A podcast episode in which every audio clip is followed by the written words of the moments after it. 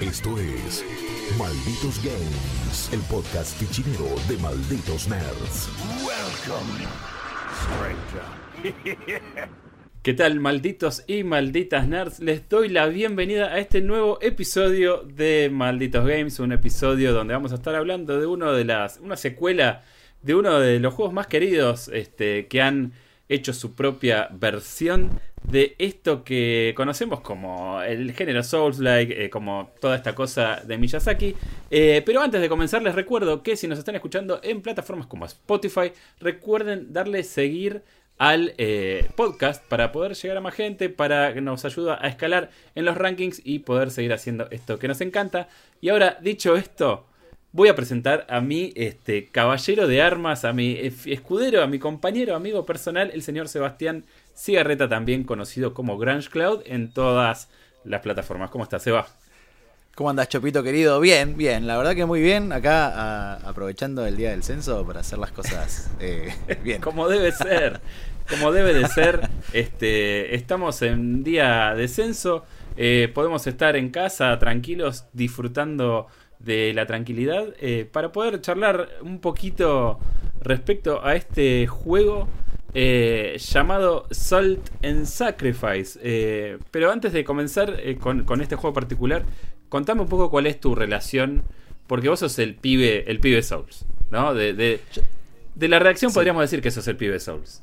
¿Correcto? Yo, yo soy el pibe Souls porque nada, bueno, me enamoré de Demon Souls, eh, fue uno de mis primeros juegos de Play 3 sí. y de ahí en adelante eh, fue la vara con lo que comparar a cualquier juego que atente tercera persona eh, de acción. No me importa si lo hace Vitisda, no me importa si lo hace Jesús, el juego se mide por la vara de Miyazaki. Bien. Eh, junto con el boom de los Souls, eh, que yo calculo que viene después de Dark Souls 2, eh, que empiezan a aparecer como más estos cloncitos, se empieza a ver como un subgénero, ¿no?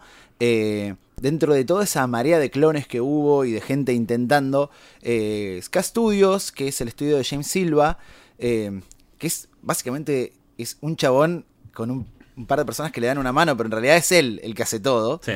Eh, se puso a cargo la idea, es un fanático de los Souls, y dijo, voy a hacer mi versión en 2D.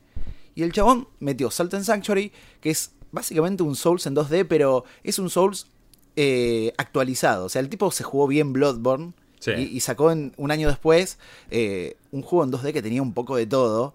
Y la verdad que hizo algo magnífico. Eh, los que lo pudimos jugar, porque no fue un juego muy popular, los que lo pudimos jugar y lo disfrutamos, eh, la verdad que lo, lo, lo, jugamos muy bien y, y, nos enamoramos. Después, cuando salieron otros juegos más populares eh, que también tocaban el, esta, este estilo Souls, en mi punto de comparación se comparaban con eh, Salt and Sanctuary. Claro. O sea que el, el, tipo hizo las cosas bien. Ahora, 5 o 6 años después, se viene la secuela, Salt and Sacrifice. Eh, esta vez eh, nos escuchó a la comunidad, incluyó el multijugador online, que se lo pedíamos mucho. Eh, recordamos que el juego anterior tenía cooperativo, pero coach, coach co claro. Había una forma con, con remote play de ah, Play bueno, 4. Eso ya es distinto, sí, ya sí, es sí, otra pero, cosa. No, pero no es lo mismo. Claro. Eh, pero esta vez viene de lanzamiento, viene con clanes, viene con invasiones, viene con todo. Entonces eh, le teníamos todas, todas las ganas. Eh, entonces, como, como para es... pasar en limpio, la propuesta de, de, de, la saga Salt, vamos a decir saga Salt porque ya tenemos dos, ¿no? Entonces ya podemos hablar de una saga. Ya, ya, es saga, sí, sí. Es hacer las veces de remake, vamos a decir, de lo que sería una propuesta Soulsborne eh, por parte de, de, Miyazaki y compañía, ¿no? Esta, esta, es la idea principal. Pasar al claro, plano de es... las dos dimensiones, un juego como ese. Claro, claro, exactamente. Y te digo que en, en cuanto a combate, lo logran. O sea, el combate de Salt and Sanctuary y Salt and Sacrifice es hermoso, es exquisito y yo creo que eh, cualquier desarrollador que quiera hacer juegos eh, con un combate tipo Souls en 2D tiene que mirar para acá. Claro. Y después hacer lo suyo, ¿no? Pero me parece que la base es una re linda base que, que consiguieron. Tiene esquives, tiene estamina, tiene builds, tiene magia, tiene armas de rango, eh, diferentes cadencias de golpe como es un Souls. O sea, vos tenés un arma grande, eh, va a gastar más estamina, va a golpear más fuerte, eh, va a blandir el arma de otra manera. Sí. Hay poise, o sea que vos podés, con un arma fuerte, podés derribar al enemigo o impedir que siga atacando. Uh -huh. o sea, funciona como un Souls de los buenos. Y claro. eso es lo que hace bueno a la saga Salt. Eh, Sí. Y esta vez eh, se tomaron muchas libertades porque, bueno, está bien. Eh, el tipo dice, no voy a hacer exactamente el mismo juego, yo lo entiendo el chabón. Eh, y mezcló elementos. En lugar de irse para el lado de Metroidvania, como era Salt and, Salt and Sanctuary, fue por el lado de Monster Hunter. Bueno, ahí, Con elementos de Metroidvania. Ahí te, te interrumpo un segundo porque era, es una de las preguntas que tenía para hacerte. Porque parece medio raro. O, o no sé, son esas casualidades. O sea, eh, Miyazaki, ya todos sabemos lo que significa el Ring, ¿no? Eh, Entonces, lo que hicieron fue más, más o menos meterse en el, en, en- en el corset de un juego de mundo abierto, por decirlo de alguna manera. Eh, y también sale este juego que hace como. Es la secuela de un juego que hace un riff sobre la base de. de, de- de los Souls. Y también viene a cambiar. ¿No? La forma Claro. en la que lo percibimos. Pero, digamos, no. Como vos decías, no va por el lado del mundo abierto, no va por el lado de, de la exploración. O sí hay más expansión en los niveles, hay más ambición. ¿Cómo, cómo lo viste? El, el juego anterior tenía un mundo gigantesco en 2D que podría plasmarse como un gigantesco mapa de Metroidvania. Sí. eh, vos eh, llegabas a una parte, te trababas y r- ibas para otro lado, digamos a la izquierda o hacia arriba o hacia abajo, y encontrabas una catacumba y por ahí encontrabas otro jefe y seguías explorando por ese lado.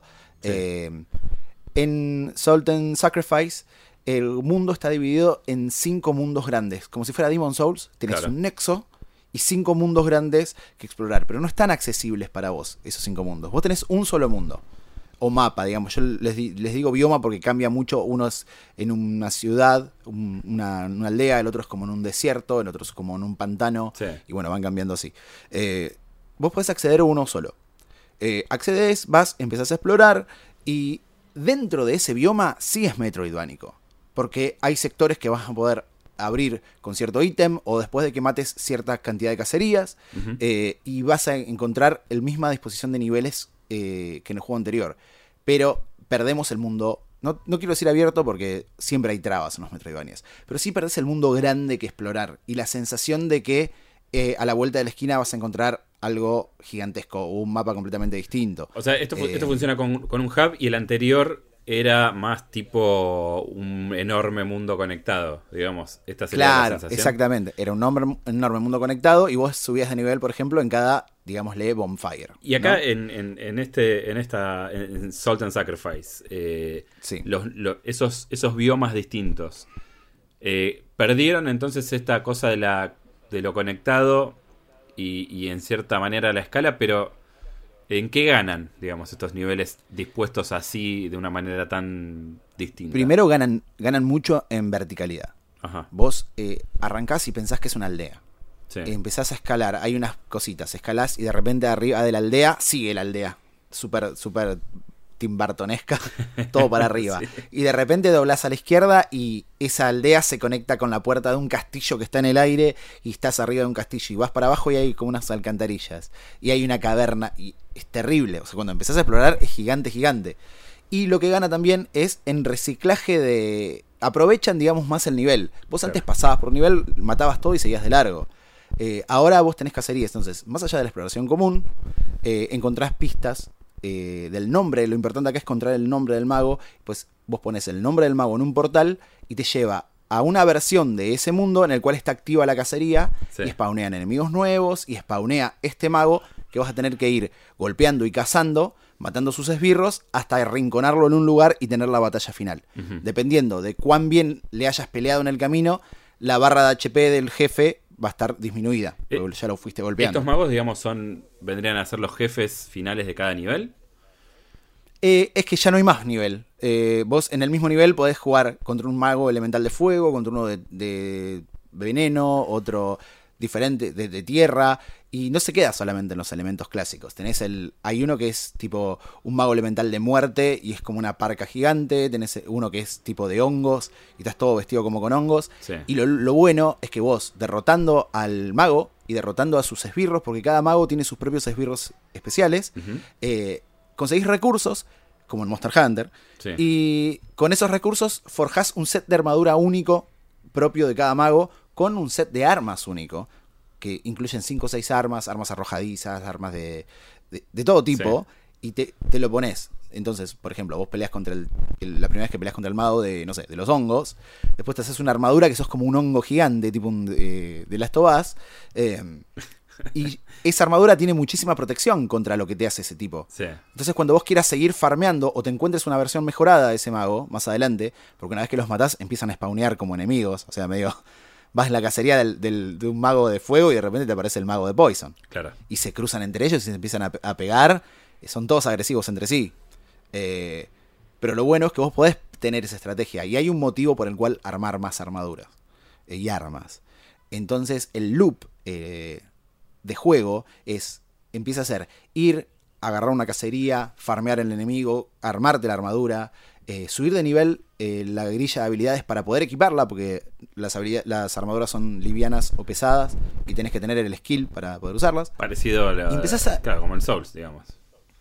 Claro, pero vos, por ejemplo, en el Souls, eh, para usar una armadura pesada, lo que te pides básicamente es que tengas la fuerza o la estamina para poder llevarla. Sí. Acá no la podés equipar directamente. Si vos no tenés comprado el nodo de armaduras pesadas nivel 5, no podés usarla Claro. directamente.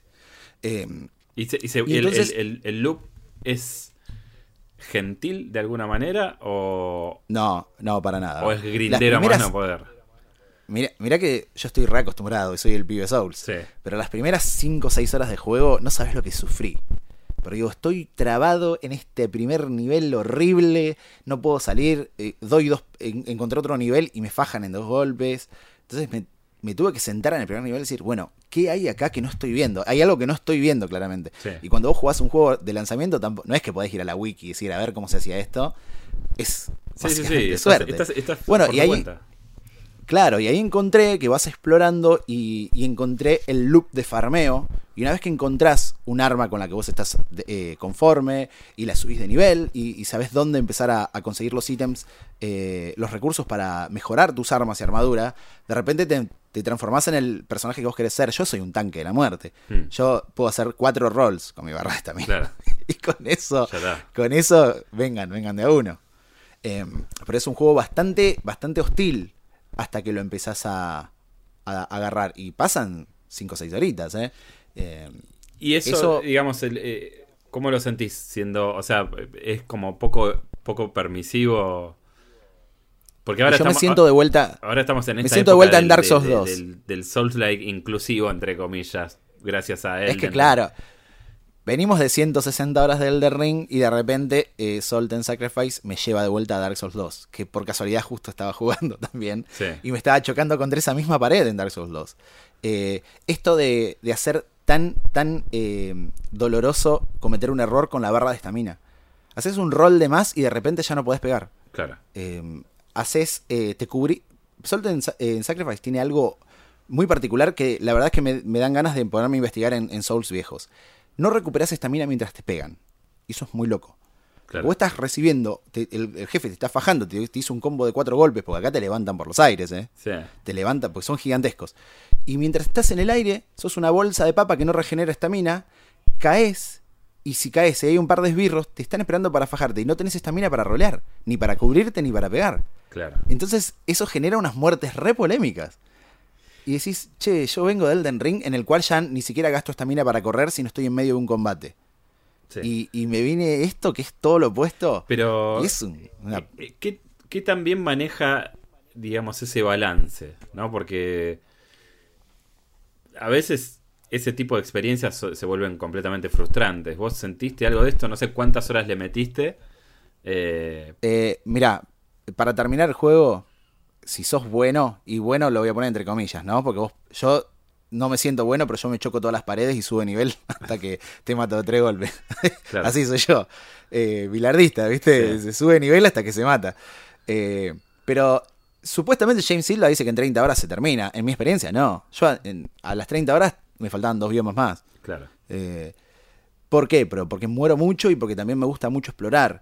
Eh, es un juego largo. Eh, parte de la duración eh, es también esta dificultad. Eh, yo me di cuenta que si me pongo una armadura liviana, puedo hacer qui- 12 rolls en lugar de 4. Ujú. Eh, y es mucho más permisivo. Lo que pasa es que como no, no me nace, no me nace cubrirme. Entonces me lo paso esquivando. Y, y es, es- es- difícil. Si vos con armadura liviana te pegan, te fajan mucho. Entonces yo me recluyo en mi armadura pesada para tratar de sobrevivir los golpes de los jefes. Y eso eh, conlleva eh, esta deficiencia de estamina. También. Claro, exa- exactamente. Pero, pero, digamos, ¿sentís que es un juego que, que te abre eh, los caminos como para experimentar? ¿O, o- o- o ves que Sí. hay cosas Vos- poco viables? Eh, No, no, hay, hay, mucha, hay mucha libertad en el build. De hecho, vos eh, podés ir subiendo en el árbol de habilidades. Sí. Y si vos te arrepentís, cada cinco niveles te dan un, un ítem para poder borrar un, un nodo. Por ahí te gastaste tres. Porque vos subís de nivel y gana- ganas un skill point. Pero para subir, por ejemplo, un nodo, por ahí te gasta tres skill points. Claro. Entonces te un consumís respect. uno de esos ítems. Claro, cada cinco niveles te dan un, un cosito para tirar un respect. Claro. Entonces vos podés decir, uh, mirá, me gasté 5 puntos acá para, para usar esta katana que al final es un asco. bueno, borrás esos puntitos y te vas por el lado, no sé, de un machete o de otra arma. Eh, y esa libertad la vas consiguiendo y la vas descubriendo ya con 6 o 7 horas de juego, con varios magos matados, con varias cosas forjadas, muchas cosas forjadas al pedo también. Pero tampoco hay mucho riesgo ni castigo, porque los ítems que vos usás para forjar armas te los dan los mismos jefes que mataste. Claro. Entonces, si no te sirve, no te sirve, ¿qué le vas a hacer? Eh, voy a hacer una Eh, pregunta completamente tonta, pero no estoy seguro.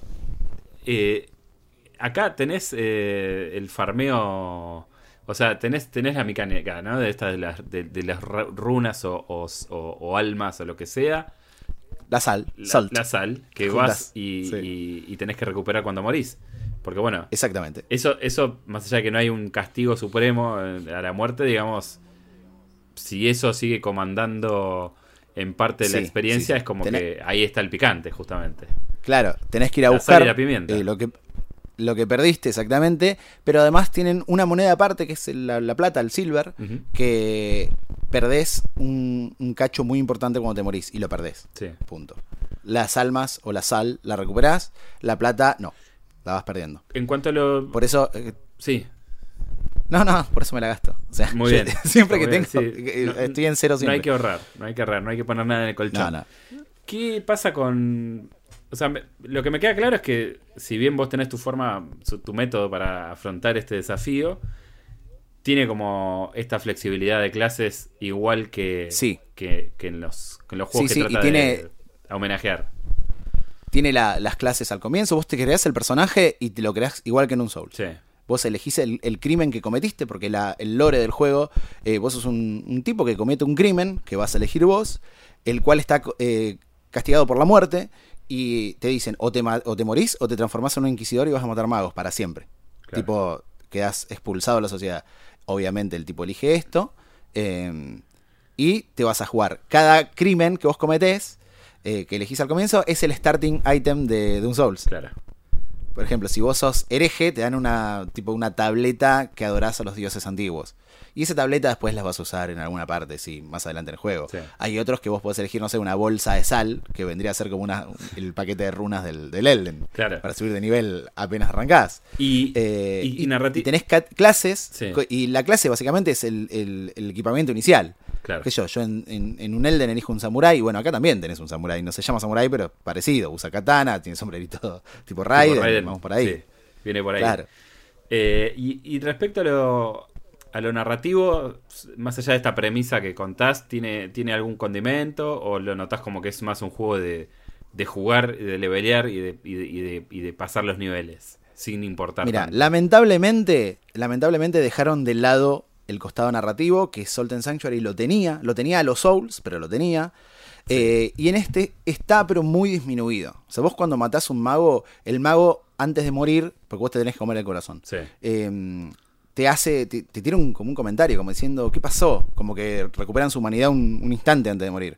Y, y te van dando indicios de que las cosas no son como vos pensás y que el rey que está gobernando todo esto no es quien vos pensás y todo eso.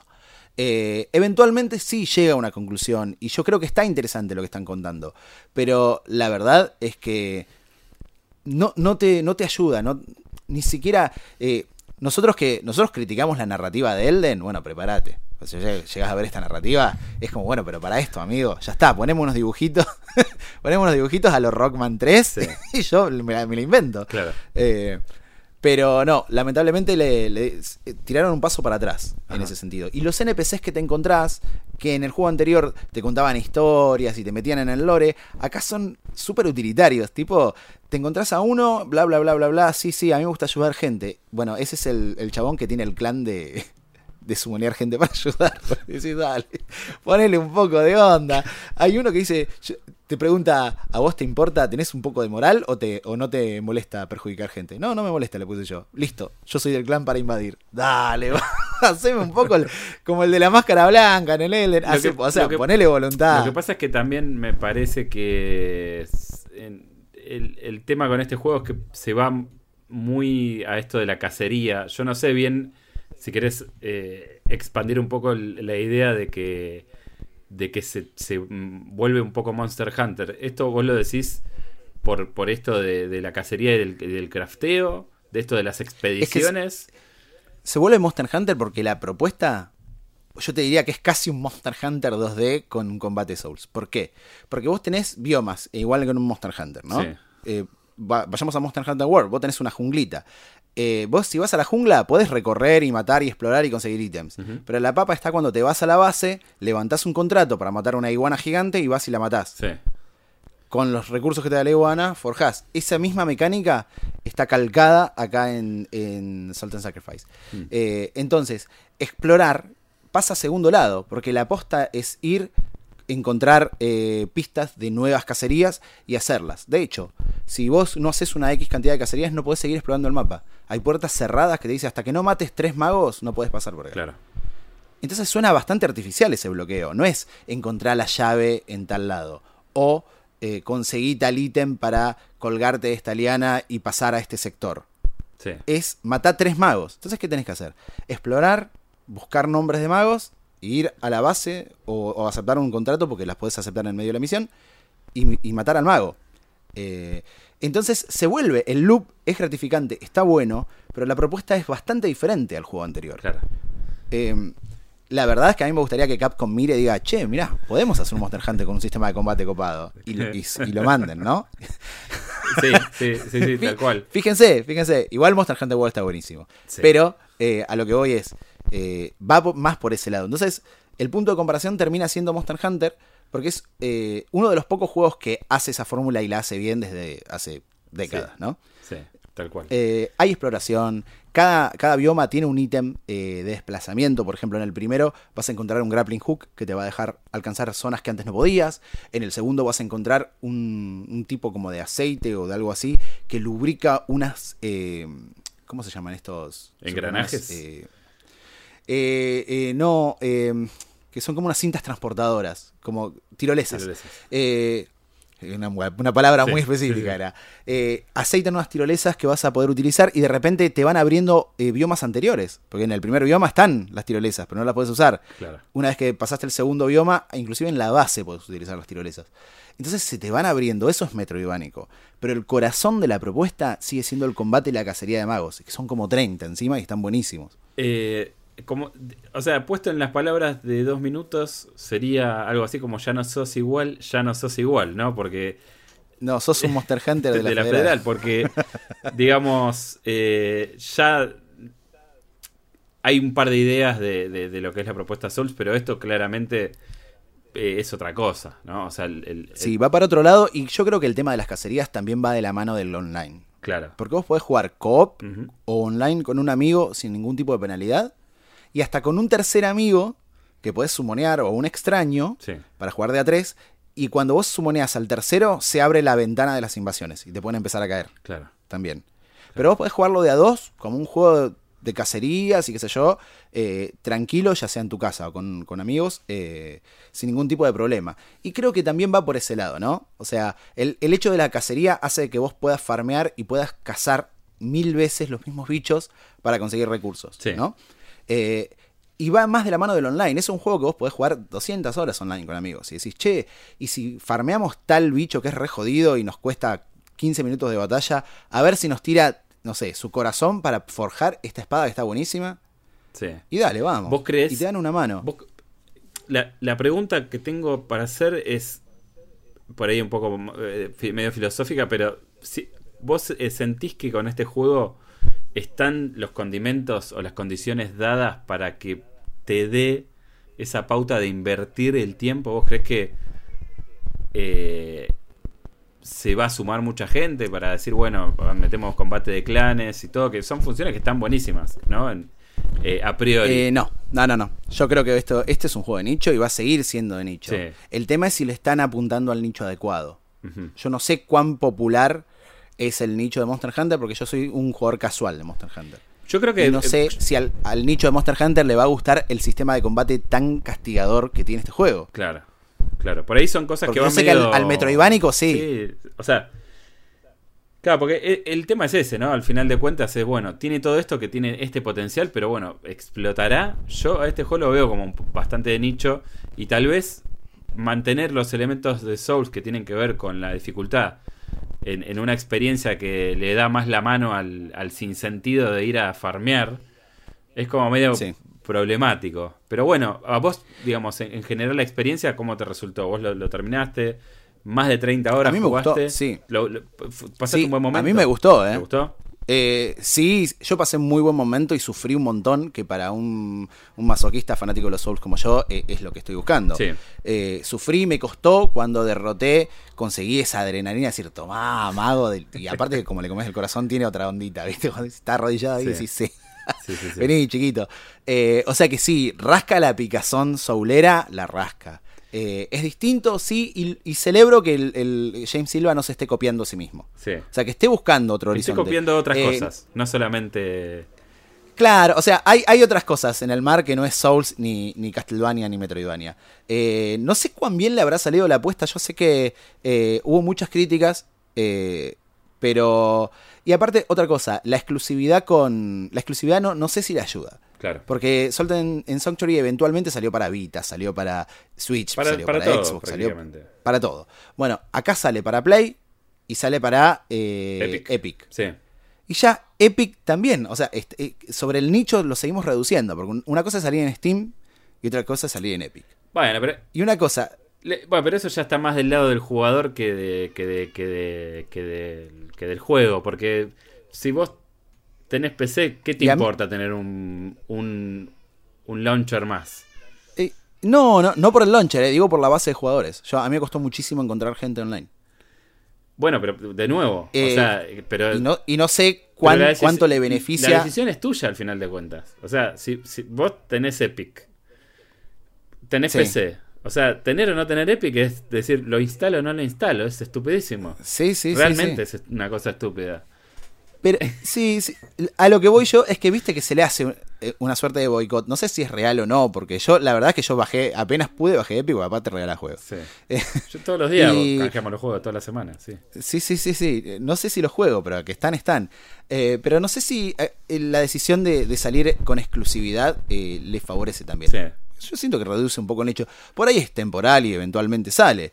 Eh, pero bueno, no me pareció un juego muy popular en cuanto a multi, porque probé en varios horarios y me costó. Claro, me costó bastante. Claro. Cuando funciona, funciona bien, ¿eh? Una vez que encuentra partida, eh, no, no me puedo. Sí, capaz que habría que probar en plataformas un poco más este, mainstream eh, o, en Play. Pero bueno, es, es un juego que yo, yo entiendo que el primero hizo mucho ruido y este tenía curiosidad porque, bueno, también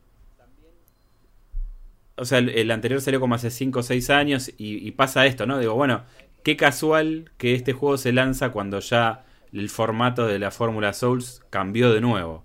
Porque no sabemos que... Es un juego de desarrollo... Claro, es un juego que empezó, me parece que se desarrolló durante el, boom de Dark Souls 3. Sí.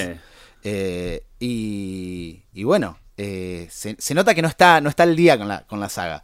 Pero tampoco me parece me parece mal. Hay que ver si James Silva tiene pensado hacer un tercero o si necesita descansar porque es, eh, hizo todo él y un amigo le hizo toda la parte online. Claro. toda la parte del netcode se le hizo un amigo.